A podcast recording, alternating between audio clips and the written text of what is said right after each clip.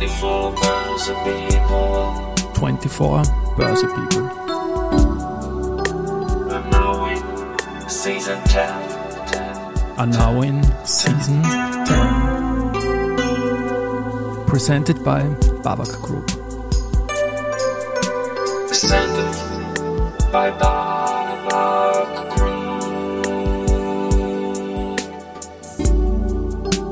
Ja, herzlich willkommen wieder zur Serie 24 Börse People. Und diese Season 10 der Werdegang und Personality Folgen ist presented by Babak Group. Mein Name ist Christian Drastil, ich bin der Host dieses Podcasts und mein 23. Gast in Season 10 ist Daniel Bayer, der sich dem Motto Reshaping the Future of Finance verschrieben hat und fingu.io an den Start geschickt hat und jetzt bei mir im Studio ist. Lieber Daniel, Servus und herzlich willkommen. Hallo Christian, freue mich, dass ich da sein darf. Ja, ich freue mich auch auf diese Folge. Einer der Jungen, die viel für den Kapitalmarkt tun. Das ist mal Anmoderation, Ende. Ich komme direkt zur Karriere, Werdegang. Wie ist es bei dir losgegangen? Wie bist du in die Finanzbranche vom Interesse her gekommen? Beruflich gestartet hast du ja dann doch anders. Ja, beruflich gestartet äh, mit Praktikum und Co. habe ich anders äh, angefangen, jetzt tatsächlich sehr früh. Ähm, eigentlich schon im Volksschulalter, also im Grundschulalter. Das ist neuer Rekord. Nein, der Gregor Rosinger hat, glaube ich, als Fünfjähriger die erste Aktie gekriegt. Muss ich dann nachschauen, aber fast. Äh, Ich glaube, das kann ich überbieten. Ich habe meine erste Aktie mit äh, meiner Geburt bekommen. Wow. Äh, das ist, äh, glaube ich, auch der große Verdienst äh, von meinem Papa, äh, der damals auch als Bankdirektor agiert hat. Und ähm, einfach das mir ein bisschen in die Wiege gelegt hat. Man kann es eigentlich nicht anders äh, sagen. Äh, habe mich dann im Grundschulalter schon dadurch, dass er das sehr gefördert hat, äh, angefangen dafür zu interessieren. Ich sage immer, mein großer Kickoff war eigentlich die Finanzkrise 2007, 2008. Ähm, kle kleine Anekdote dazu, ich bin heimgekommen, mein Papa stand in der Küche, äh, völlig aufgelöst mit, ich weiß nicht, wie lange es unsere Bank noch geben wird. Das haben damals viele Bankdirektoren gesagt. Also er hat nichts falsch gemacht. Ja, genau. Nein, absolut nicht, aber man muss sich das mal vorstellen als ähm, sieben-, achtjähriger, der da hinkommt Das und wäre meine Folgefrage gewesen, wie, wie alt du damals warst. ja, okay. äh, und sich das dann äh, nicht, dieses Bild dann auf einmal nicht versteht und habe mich dann wirklich hineingekniet und mir dann dachte, so, so schwierig ist das gar nicht, so aus kindlicher Leichtsinnigkeit und Naivität heraus. Aber das war für mich wirklich der Startschuss. Habe dann mit äh, 12, 13 Jahren angefangen, die ersten Unternehmen selber mir genauer anzuschauen und habe dann quasi auch damit angefangen, das Portfolio selber zusammenzustellen. wow. Und das ging dann äh, so weiter, bis ich dann 17, 18 war, wo ich nicht mehr den Papa anstupsen musste. Das hätte ich gerne aus dem und dem Grund. Er hat mich dann oft auch gechallenged und hat gemeint so, ja, vielleicht ist doch nicht das, äh, das beste Investment, schau dir das nochmal gut an. Und mit 18 habe ich dann dasselbe übernommen und äh, mache das seit je, jeher leidenschaftlich. Wunderbar. Ich springe jetzt ins Jahr 2012, 2013. Die Zinsen sind wegen Staatsschuldenkrise immer mehr nach unten gegangen. Es hat ein super Jahrzehnt eigentlich für Aktien begonnen. Du bist eigentlich in einem gesunden Aktienumfeld äh, als Investor aufgewachsen, oder?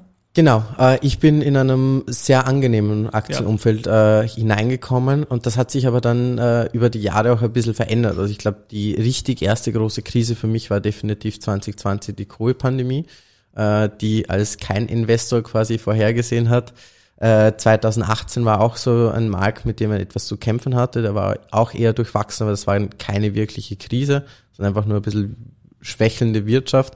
Und äh, ich muss auch sagen, 2022 war auch ein herausforderndes Jahr. Also wenn wir jetzt so diese äh, Roaring Twenties, die neuen Roaring Twenties, wie ich es mittlerweile betitel, äh, weil das Jahrzehnt ist zwar noch jung, aber wenn man einmal zurückblickt, 2020 Pandemie, dann 21 komplettes Rekordjahr, 2020 ein, ein Voll auf die durchwachsenes Schnauze, ja, genau. also Wirklich, ja. man, Wirklich, man, ja. k- man kann es fast so nennen, Ja. weil das äh, es waren auch ganz viele Junge, die da quasi an die Börse gegangen sind, 21 mit Tech super verdient haben und dann, zack, bumm, hat's aber mal richtig zusammengehauen, der Markt.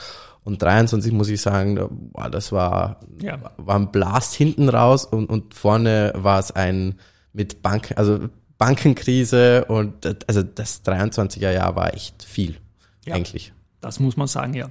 Du, wir kommen dann noch ausführlich zu diesen 20er Jahren, wo Ja. du ja auch gegründet hast und, und zu deinen aktuellen Investments, wo wir auch noch drüber sprechen können. Jetzt gehe ich in eine andere Zeitschiene. Kircher, 2017, dein erster Eintrag auf LinkedIn. Du warst Assistant vom Director of Sales. Genau, ähm, das war mein Praktikum, also ich habe eine Handelsakademie gemacht äh, in, und, und da ist es Pflicht, da ist es ein Pflichtpraktikum. Äh, und bin dann über Bekannte und Kontakte, wurde mir nahegelegt, mir mal so ein Unternehmen, deutscher Mittelstand anzuschauen, äh, unglaublich erfolgreich, äh, knapp drei Milliarden Umsatz. Und ich dachte, das ist eigentlich echt spannend, äh, schaue ich mir mal an, habe mich dann beworben und äh, war dann quasi bei Kircher in äh, Winnenden, habe dann quasi mal wirklich so ein Mittelstandsunternehmen kennengelernt und muss bis heute sagen, äh, klar, Praktikumsarbeit ist jetzt nicht, äh, du machst jetzt selbst nicht die größten Kampagnen, äh, kannst aber bei spannenden Sachen mitarbeiten, auch gerade was neue Produkte auf den Markt gekommen sind. Äh, damals haben sie gerade ein, ein Produkt, das für den Studenten perfekt war, auf den Markt gebracht, so ein elektrischer, eine elektrische Kehrschaufel eigentlich. Mhm. Äh, super schnell zum durch die Küche fahren und da mitzuarbeiten. Das war sehr spannend und war dann auch relativ schnell ein Verkaufsschlager, vor allem bei jungen Leuten. Wunderbar. Und als Assistent kommt es auch immer stark darauf an, wie sehr man sich selbst äh, einbringt und dort präsentiert, ob genau, man gechallenged ja. wird oder Kaffee kocht. Genau. und du wurdest gechallenged, nehme ich an, ich oder? Ich wurde gechallenged. Äh, das nehme ich mir immer ganz stark vor, dass ich nicht nur hineingehe und Kaffee hole, sondern ja. dass ich auch was mitnehme und auch einen Mehrwert im Unternehmen bringe. Eigeninitiative, Selbstbestimmung und so ist, glaube ich, ein wichtiger Wert bei dir, oder? Ist ein unglaublich wichtiger Wert und äh, fehlt mir teilweise in der heutigen Zeit etwas. Ähm, gerade auch, wir kommen eh später dazu sprechen, aber auch wenn man selber gegründet hat und selber ähm, eigentlich jemand ist, der einen Job zur Verfügung stellt, also Arbeitgeber ist, äh, dann denkt man sich so, ein bisschen mehr könnte auch sein, aber das ist nicht immer so. Ja, das habe ich auch gelernt in meinen äh, Jahren als Geschäftsführer einer selbstständigen Bewegung, sagen wir mal so. Bewegung sind wir alle irgendwie mit dem, was wir im Finanzmarkt machen wollen, weil was soll's. Land vor Adelberg, äh, Vize-Landeshauptmann, auch dort ein Assistent namens Daniel. Genau, das, das war meine nächste Stelle, äh, die mich auch dann ein bisschen mehr in die Politik hineingebracht hat. Ähm, Im Vorarlberg heißt es ja Landesstatthalter. Äh, das war damals der Karl-Heinz Rüdiser, unglaublich spannende Persönlichkeit, von dem ich sehr viel lernen durfte und konnte. Äh, bis heute bin ich mit ihm in Kontakt. Es macht einfach Spaß. Äh, also damals hat es richtig Spaß gemacht, mit ihm zusammenzuarbeiten. Einfach dieses pragmatische, die pragmatische Politik kennenzulernen. Und so war er auch. Also er hat nicht Politik auf Parteilevel gemacht. Ich meine, wir wissen, wie Vorarlberg äh, eingestellt ist politisch. Ähm, und aber der hat wirklich äh, für die Wirtschaft gearbeitet und auch so in die Richtung auch ähm, Programm gemacht, dass es der Wirtschaft im Freiberg gut geht, äh, soweit die Politik da einschalten kann. Und dafür habe ich ihn bewundert äh, und war definitiv einer der besten Chefs, die ich hatte. Das klingt doch gut. Weil politisches Lob hier irgendwie, ich lobe ja auch immer den Vorarlberger Finanzminister, den Magnus, ja, vom, vom Tennis her. Die Käst sollte er noch machen, dann, dann wäre er Champions League und subjektiv für mich der Beste seit Lazina. Und jetzt kommt ein Eintrag, der ja fast schon Champions League mäßig ist, ein Internship bei der FIA. Bist du wahnsinnig? Ja. Wir sprechen von der Formel 1, oder? Wir, wir sprechen tatsächlich von der Formel 1, also nicht Formel 1 direkt, aber der Governing Body von jeglichen Motorsport-Events, äh, äh, die man kennt, sei es die Formel E, sei es die Formel 1, sei es die Rallye Dakar und Co. oder die 24 Stunden von Le Mans. Äh, das alles ist über die vier gelaufen. Ich war damals im Legal Department unterwegs und äh, durfte hautnah äh, Vertrags äh, Verhandlungen mit der FIA und der Formel 1 miterleben, was für Summen da eigentlich hin und her geschoben werden äh, und wie dieser Rennzirkus ganz tief im Inneren tickt. Und das war wirklich ein Erlebnis. Äh, ich war damals in Genf ähm, und äh, direkt am Genfer See mit dem Büro und war äh, ein bisschen hin und weg nach, nach den paar Wochen in, in dieser Stadt. Bis heute absolut meine Stadt, wo ich irgendwann mal hinziehen möchte, muss ich auch ehrlich sagen. Äh, die, ich habe mich damals in die Stadt verliebt, nicht nur wegen der vier, sondern ähm, auch was da alles abgeht. Und äh, das, was dort in diesem Rennzirkus passiert, ich glaube, das können wir uns gar nicht vorstellen. Ja. Wie, das äh, funktioniert und was da gemacht wird. Also der Sportnerd passiv in mir, der, der jubelt jetzt natürlich über solche Geschichten und man sollte deine Augen sehen, wie die leuchten, wenn du diese Passagen hier erzählst. Ich bringe jetzt die Zeitschiene wieder rein. Wir sind nämlich, als wir jetzt über vier sprechen in deiner Geschichte im Jahr 2020 und da hatten wir die Pandemie. Wie reiht sich das ein? War da schon die Pandemie, wie du bei der vier warst? Äh, da war die Pandemie eigentlich schon der erste Lockdown vorbei. Okay. Ähm, das war im, im Sommer 2020, äh, nachdem die Börsen mal kurz gekracht sind und wieder raufgegangen sind. Da darf man nichts falsch machen. Das holt man nie wieder auf. Das holt man nie wieder auf, das stimmt. Ja. Ähm, der Börsianer, das ist auch im Jahr 2020. Das Medium kennt man in Österreich, brauche ich nicht vorstellen. Da warst du auch. War das von Genf aus oder wie ist das gelaufen? Also ich habe damals im Dezember 19 angefangen offiziell. Mhm. Also ähm, vor der Pandemie? Also vor der Pandemie noch. Ähm, unter dem Dominik Hoyers äh, wirklich die meine ersten Schritte am, am österreichischen Kapitalmarkt auch gemacht. Äh, also wirklich, die, ich war auf ersten, er hat mich auf erste Events mit zur Wiener Börse mitgenommen, hat mir auch das Schreiben und auch das Journalistische nahegebracht. Also ähm, es ist jetzt schade, dass der Dominik äh, aufhört. Ich meine, wir haben es äh, alle mitbekommen. Aber ich habe von ihm und von Börsianer sehr viel lernen dürfen. Ähm, ich glaube, du hast es auch in deinem letzten Podcast gesagt, er hat viele Junge ausgebildet. Genau. Das äh, und da gehöre ich dazu. Also der Börsianer war eine spannende Stelle, äh, eine spannende Station für mich, wo ich auch mal jetzt, auch in meinem weiteren Leben einfach sehr viel mitnehmen konnte. Wirklich auf den Punkt bringen, schnell Sachen erfassen, äh, einordnen können. Und äh, Dominik hat da auch sehr viel Zeit in uns Junge investiert und uns auch nochmal näher an die Börse gebracht. Und mhm. ich glaube, viele andere auch.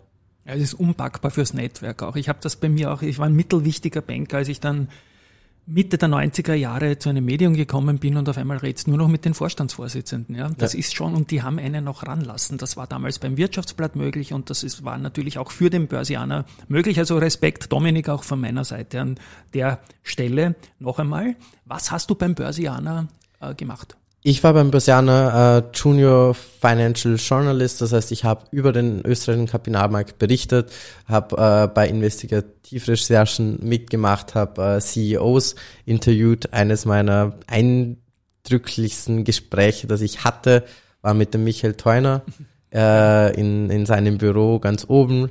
Ähm, das war wirklich lustig und spannend zugleich. Also der, der Michael ist, glaube ich, wirklich eine absolute Persönlichkeit. Man er kennt ist ihn. lustig auch. Er kommt manchmal medial falsch rüber, irgendwie so als Heumarkt, Heuschrecke und so weiter. Genau, und ja. das, das ist er gar nicht, sondern wir haben damals über die Warta-Batterien gesprochen, die damals äh, kurz davor waren, beziehungsweise in den Medien wurde es kolportiert, dass er möglicherweise oder das Warta möglicherweise die Apple AirPods ausrüstet.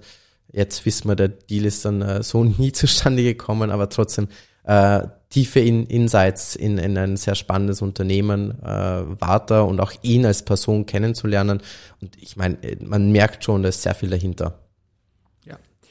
Du warst dann ähm, circa ein Jahr, hast du mir im Vorgespräch erzählt, für den Börsianer tätig ähm, hast dich dann verändert, auch weil du was gründen wolltest, glaube ich, oder? Genau. Äh, bei mir war immer der Drang da, mehr zu machen. Also es war, hat mir nicht ausgereicht, ähm, diesen in diesem Rhythmus drin zu bleiben. Einfach auch, weil bei mir dieses Kapitalmarkt-Dasein so verankert war und ich es nicht verstanden habe, wieso nicht mehr Jugendliche sich mit der Börse auseinandersetzen. Bei den ganzen Gesprächen habe ich einfach mitbekommen, auch in meinem Freundeskreis, naja, Altersvorsorge interessiert mich nicht, äh, Börse kann man eigentlich nur Geld verlieren und äh, meine Eltern machen das auch nicht. Das waren so die Argumente, wo ich mir dachte, okay, äh, da muss was her für Bewusstsein. Äh, klar, dann kam die Pandemie, die hat das auch ein bisschen geändert. Ähm, und, und viele sind mit diesen Neo-Brokern auch auf den Markt gekommen. Und dann hatten wir aber das neue Problem, auf einmal war Interesse da. Äh, dann hat Social Media dazu beigetragen, dass es ganz, ganz viele Personen auf dem Markt gab, die äh, ihre Coins und äh, ihre Penny Stocks über TikTok, Instagram und Co. angepriesen haben äh, und die jungen Leute eigentlich äh, aufs Hops genommen haben. Ja. Viele haben dadurch Geld verloren. Und da habe ich gesagt, erstens, wir müssen Bewusstsein schaffen für wie toll der Kapitalmarkt ist und wie wichtig es jetzt ist, früh anzufangen, weil wenn wir S&P 500 anschauen, 7% über die letzten drei, 30 Jahre im Durchschnitt. Äh, das heißt, nichts ist unschlagbarer als der Horizont des Anlegens. Das heißt, wenn, wenn ich mit 18 anfange äh, und ich 30 Jahre investiere, dann bin ich vor 50 und wenn ich das gut gemacht habe und, und regelmäßig eingelegt habe, dann habe ich ein schönes Geld auf der Seite, egal wie es die letzten paar Jahre äh, ging. Äh, kann auch mal ein Durchhänger da sein. Und da Bewusstsein schaffen für das und zum anderen auch Aufklärung schaffen für wie viel Blödsinn da draußen auch erzählt wird. Und Finanzwissen ist da der, der, der große Nenner oder der, der kleinstmögliche Nenner gewesen, wo wir gesagt haben, bei Finanzbildung setzen wir an und dadurch entstand Fingu, mhm. Financial Guidance, äh, unsere Plattform für Finanzwissen. Das ist auch die Herleitung zum Namen, oder? Genau. Genau. Und IO hinten habt ihr warum gewählt? Ähm, IO ist tatsächlich einfach nur, weil es sehr viele Startups machen. Ähm, und das passt auch zu Fingo in der Fortsetzung irgendwie. Ne? Passt äh, aus, ausgezeichnet. Äh, ich habe letztens mal gelesen, von wo das kommt. Äh, das ist eine fiktive Insel, die da abgeleitet worden ist.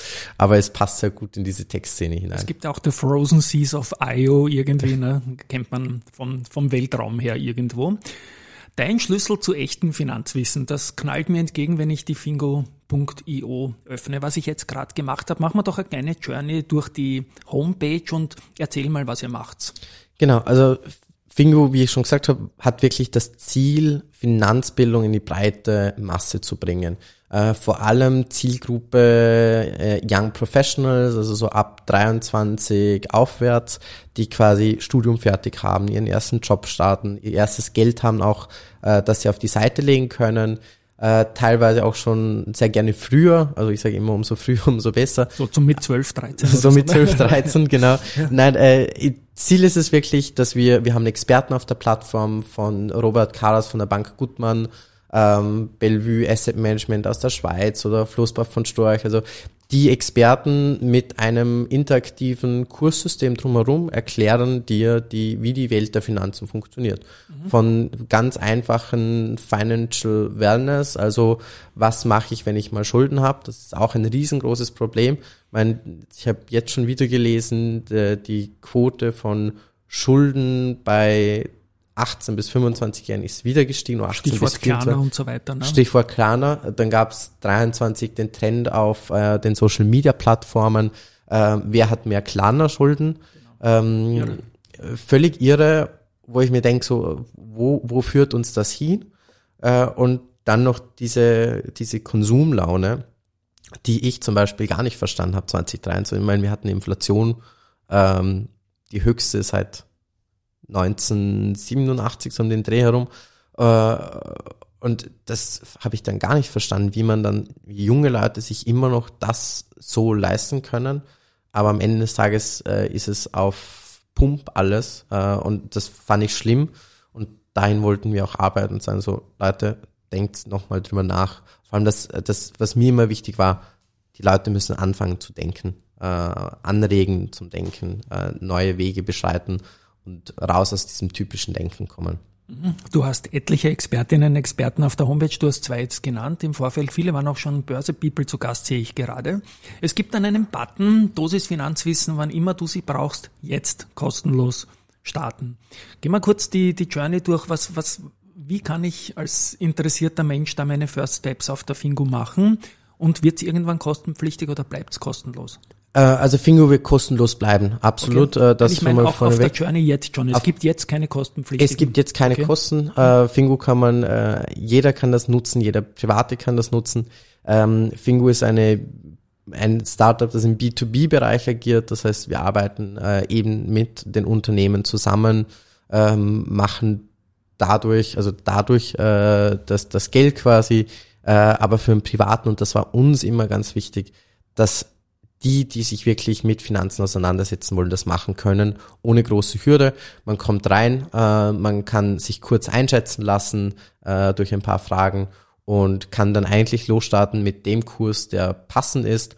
Und dann hat man mittlerweile Kursmaterial rund um die 100 Stunden auf der Plattform und äh, kann sich quasi bis ins tiefste Detail mit, der fin mit Finanzen auseinandersetzen. Also wie funktioniert die Börse, wie kommt ein Kurs zustande, äh, was ist eine Aktie, wie funktionieren Call-Put-Optionen, also auch so tief gehen wir hinein. Äh, wie funktioniert ESG-Investing? Ist es nur Greenwashing oder gibt es tatsächlich schon Produkte, die grün sind. Äh, wir wissen ja, SFDR äh, 8 und 9 äh, sind es weniger, auch wenn sie grün und dunkelgrün äh, angemalt worden sind.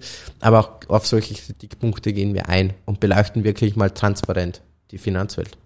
Ich freue mich jetzt gerade, weil ich sehe da gerade drei beliebte Kurse auf deiner Homepage und zwei davon sind ähm, mit den Gästen, die ich zu meiner Jahresendfolge, wo wir ein bisschen frech waren. Der Gunther Teuber und der Wolfgang Mateka sind zwei der drei, die die besten Kurse sind. Das freut mich natürlich sehr. Ähm, lieber Daniel, wohin kann es mit Fingo gehen? Fingo soll noch ganz viel vor sich haben. Äh, aus, aus definitiv. Äh, wir haben sehr vieles geplant. Es kommen neue Projekte auf uns zu, äh, wo wir jetzt zum Beispiel gerade in der Abschlussphase sind ähm, und wo wir auch sehr viel Potenzial sehen. Äh, das Medium soll noch mal interaktiver werden, noch mehr Austausch, ähm, noch mehr äh, die Finanzwelt abholen. Also ich, da, da ist gerade sehr, sehr viel im Passieren, sehr viel im Geschehen, sehr viele Gespräche werden geführt, äh, auch wenn ich noch nicht über alle Details genau sprechen kann. Aber äh, Fingu wird nochmal deutlich eine, eine spannendere Zeit vor sich haben, als die letzten paar Jahre schon waren. Ich werde natürlich in den Shownotes verlinken. Eine Frage, mit welchem Kurs soll ich anfangen, wenn ich noch gar keine Ahnung habe?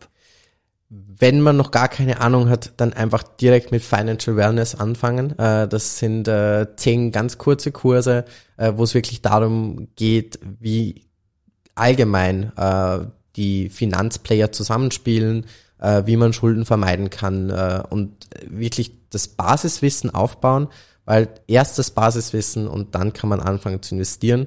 Und ich muss zuerst die Fähigkeit haben, meine eigenen Finanzen ordentlich managen zu können, bevor ich sie investieren kann. Also das ist schon mal der große Punkt. Ich würde damit beginnen und dann Step by Step aufbauen und genau dafür sind wir da.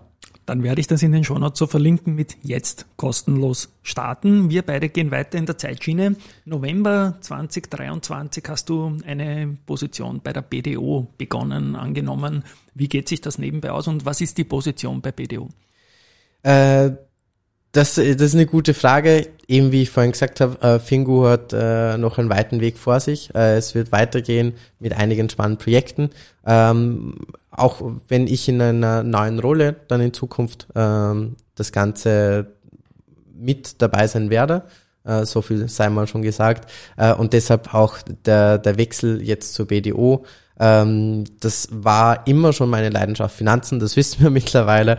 Äh, ich, ich genieße das und äh, darf jetzt bei der BDO äh, im Team Deal Advisory mitarbeiten. Das heißt, äh, was machen wir?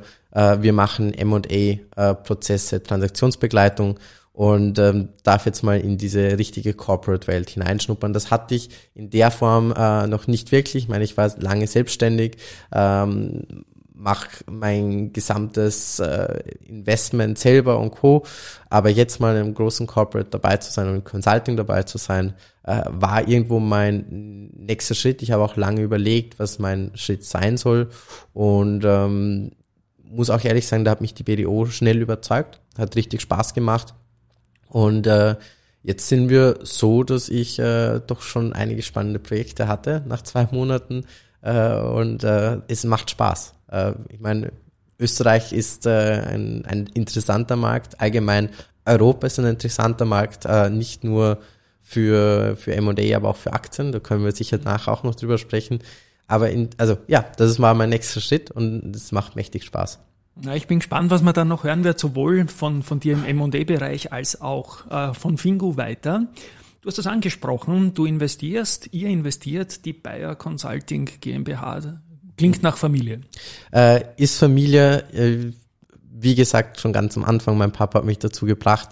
Und äh, ja, wir, wir investieren, wir investieren alle sehr gerne, ähm, auch wenn ich der, der größte Narr in dem ganzen System drin bin und auch alle damit versorge, wie wir jetzt gerade was machen können. Ähm, und das ist äh, das, was, was, was wir machen. Ähm, ich meine, äh, das Portfolio ist, ist breit gestreut. Ähm, ein großer Punkt, den wir den ich jetzt sehr stark verfolge oder den ich 23 sehr stark verfolgt habe, ist äh, Back to the Roots. Mhm. Ähm, ganz solide Geschäftsmodelle, äh, bisschen traditioneller mit einem starken Fokus auf Dividende. Mhm. Äh, und äh, da, das ist das ist gerade mit dem, was wir fahren. Und natürlich bin ich immer auf der Suche nach spannenden Aktieninvestments. Ist da die Wiener Börse auch dabei in eurem Portfolio? Muss ich jetzt äh, auch auch wenn wenn es jetzt als Österreicher fast äh, es nicht geht sagen fast darf. jeden Gast, wenn ich die Frage stelle. Ja, genau. Ja, es, es ist einfach ähm, die Wiener Börse ist toll und ich meine, wir hatten auch die Julia Resch als Expertin auf Fingo und oder sie ist mit auf äh, dabei. Leider tue ich mir halt oft schwer mit dem Volumen, also an am österreichischen Kapitalmarkt. Äh, es ist etwas unattraktiv, äh, auch wenn spannende Unternehmen da sind aber leider zum, also ich kann mich noch gut erinnern an Börsianer damals. Äh, Marinomed hatten wir damals auf äh, während der Pandemie auf dem Cover und die hatten diesen Nasenspray. Ich leider kann ich den Namen nicht mehr genau nennen. Coldamaris. Coldamaris, genau. Da steht er. Ja, genau.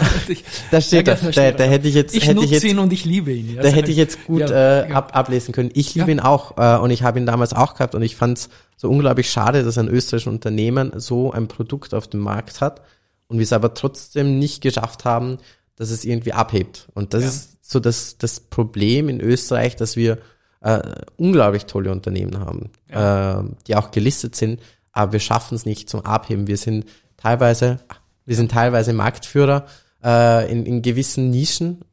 Und wenn man in die USA schaut, die kleinen Nischenunternehmen, die schaffen es. Die, die sind an der Nasdaq gelistet, sind im S&P gelistet und die sind absolute Börsenlieblinge. Und wir schaffen es nicht rein. Das finde ich immer schade. Ich muss mich da aber selber an der Nase nehmen.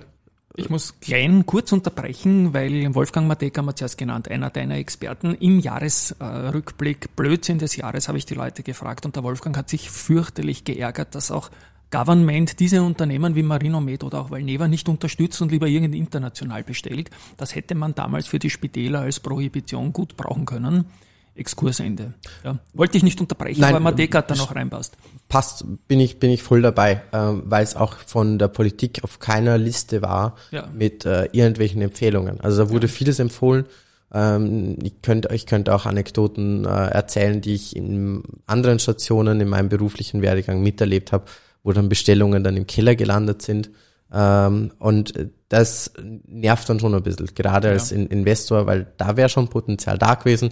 Deshalb sehr international aufgestellt, ähm, wobei ich auch mehr und mehr ein Fan von Europa wieder geworden bin. Mhm. Lange Zeit USA-lastig. Jetzt hat sich das Portfolio etwas geschiftet in Richtung Europa. Ich finde den europäischen Kapitalmarkt immer noch unterbewertet.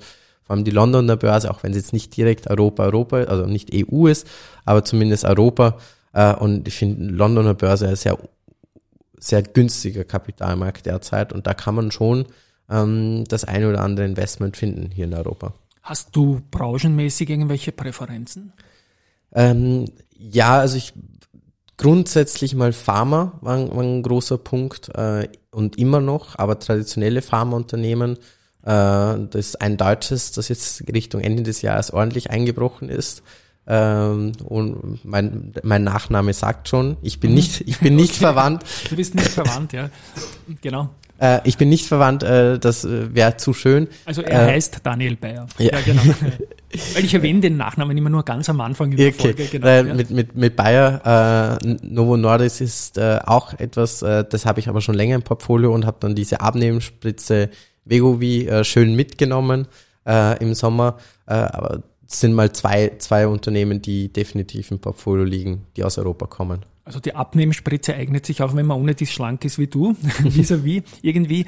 Back to the roots, da möchte ich auch die Anleihenfrage stellen. Sind die für dich ein Thema? Als, als, als Kind, äh, als Zwölfjähriger darf ich Kind sagen, glaube ich, war es ja kein Thema, weil es keine Zinsen mehr gegeben hat und immer weniger. Jetzt plötzlich gibt's wieder am Sekundärmarkt und auch am Primärmarkt spannende Bonds. Beziehst du die ein? Ja, äh, tatsächlich schon. Also früher null, ähm, Anleihen kein Interesse, aber wieso auch? Also ja. bei, ich glaube, als die eine, also es gibt österreichische 100-jährige Staatsanleihen Diesen mit, Traum, ja, genau. mit, mit 0,89 Prozent Verzinsung. Also das holt Aber mit der kann man super zocken. Ja, mit, der, kann, ja. mit der kann man super zocken. Äh, aber damals, als ich äh, weniger gezockt habe, sondern wo ich wirklich äh, ganz einfach investiert habe, war das kein Thema.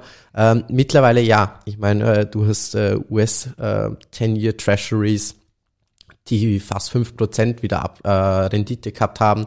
Also die, da bin ich fast am, am Höchstpunkt der Rendite letztes Jahr reingegangen. Äh, ich habe auch äh, Unternehmensanleihen wieder reingeholt, äh, die einfach ihre 5, 6 Prozent teilweise bieten. Und das ist mittlerweile ein schöner Mix zum Ganzen. Ich meine, Ray Dalio hat ja auch in seinem Portfolio immer gesagt, so das Allwetter-Portfolio soll 40 Prozent Anleihen haben. So viel sind es nicht, aber zumindest wieder ähm, reingelegt. Das erste Mal, eigentlich das erste Mal reingelegt, weil davor habe ich noch nie Anleihen äh, bezogen. Ja, die Frage musste ich stellen bei Back to the Roots natürlich. Die, zu den Roots gehören Kryptoassets nicht, weil es die früher nicht gegeben hat. Aber wie siehst du Investments in, in diese Assetklasse? Jetzt, da muss man immer ganz vorsichtig sein, weil äh, ich bin kein großer Fan davon und ich formuliere das jetzt ganz vorsichtig, weil wenn man das öffentlich sagt äh, und du triffst auf einen Krypto-Fan, äh, dann ist er ein absoluter Hater, Hater und sagt so, du, du, wie kann man das nicht mögen? Die Swifties von der Taylor Swift habe ich jetzt gehört in einem Jugendpodcast, wenn man da irgendwas sagt, kriegst du sofort einen Shitstorm. Ja, das habe ich, hab ich, auch, hab, hab ich auch gelesen. ja, genau. ähm, muss, äh, ja, sagen wir nicht zu Taylor Swift. Äh, ich kann nicht mal ein, ein Lied von ihr nennen. Ich auch nicht. Aber wurscht. Aber wurscht. Sie, sie, sie kann sicher was. Ab, ja. Absolut. Äh, ich bekomme es jetzt eher mehr in American Football mit, weil mhm. sie immer äh, dort auf, auf, äh, auftritt mit ihrem neuen Freund.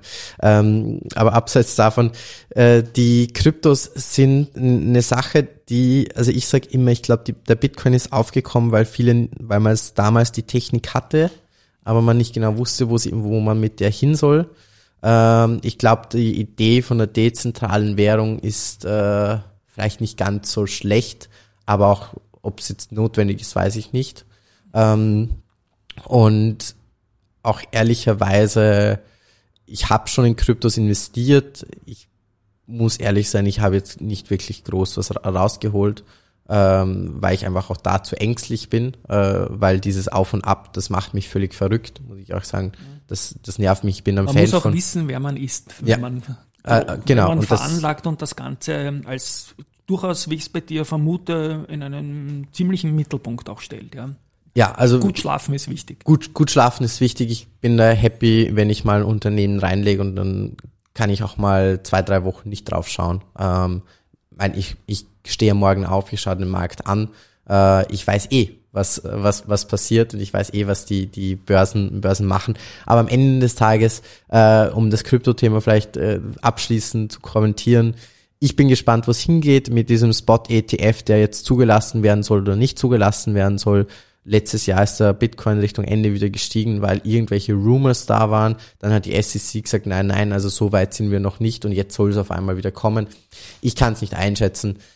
Wenn der Spot-ETF kommt und diese Spot-ETFs kommen, dann sehe ich schon, dass der Bitcoin äh, neue Dimensionen erreichen wird, weil ja. dann gehen viele rein.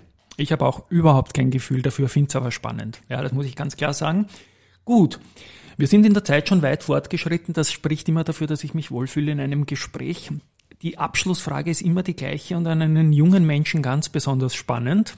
Du wirst ja durchaus viel Kontakt mit Gleichaltrigen und Jüngeren haben, die dich fragen aufgrund deiner Finanzpräsenz und Expertise. Daniel, wie gehe ich es am besten an, wenn ich in der Finanzbranche einen Job suche? Jetzt nicht investieren, da sagen wir mal Fingo ja. oder meinen Podcast zum Beispiel, ähm, aber wie geht man das andere an? Das geht nur über Fleiß, äh, Motivation, äh, Disziplin und äh, das richtige Mindset. Und ich muss schon sagen, äh, es wird die Finanzwelt und das Arbeiten in der Finanzwelt wird auf Social Media oft verherrlicht.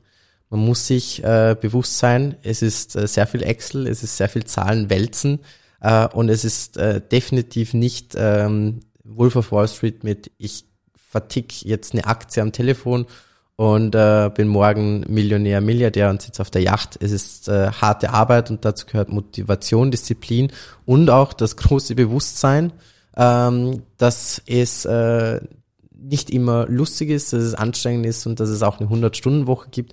Und wenn man das weiß, dass man das will, dann äh, kann man absolut dafür brennen und ich brenne dafür und man muss dieses Brennen in sich haben, dann kann man es machen. Aber wie gesagt, äh, Uni sich mit Zahlen auseinandersetzen, äh, sehr viel lesen und dann kommt man dahin. Äh, aber Gas geben ist, glaube ich, der große Punkt. Und das ist ein wunderbares Schlusswort auch. Ich habe nicht zuletzt durch den Podcast hier ein gutes Gefühl, was deine Generation betrifft. Da kommen wieder mehr, als das vor 10, 15 Jahren der Fall war, weil da ist überhaupt niemand nachgekommen. Und danke auch für deine, eure Arbeit für diesen Markt. Es macht Spaß, ist aber weit weg von Yachten und Sektpartys, so wie man es aus den alten Filmen kennt. Lieber Daniel, danke, dass du da warst. Ein Tschüss einmal von meiner Seite an euch da draußen. Ich glaube, es war viel dabei. Dankeschön, es hat unglaublich Spaß gemacht und äh, lasst uns gemeinsam weiter die Finanzwelt aufmischen. Das tun wir, freut mich. Tschüss und Papa.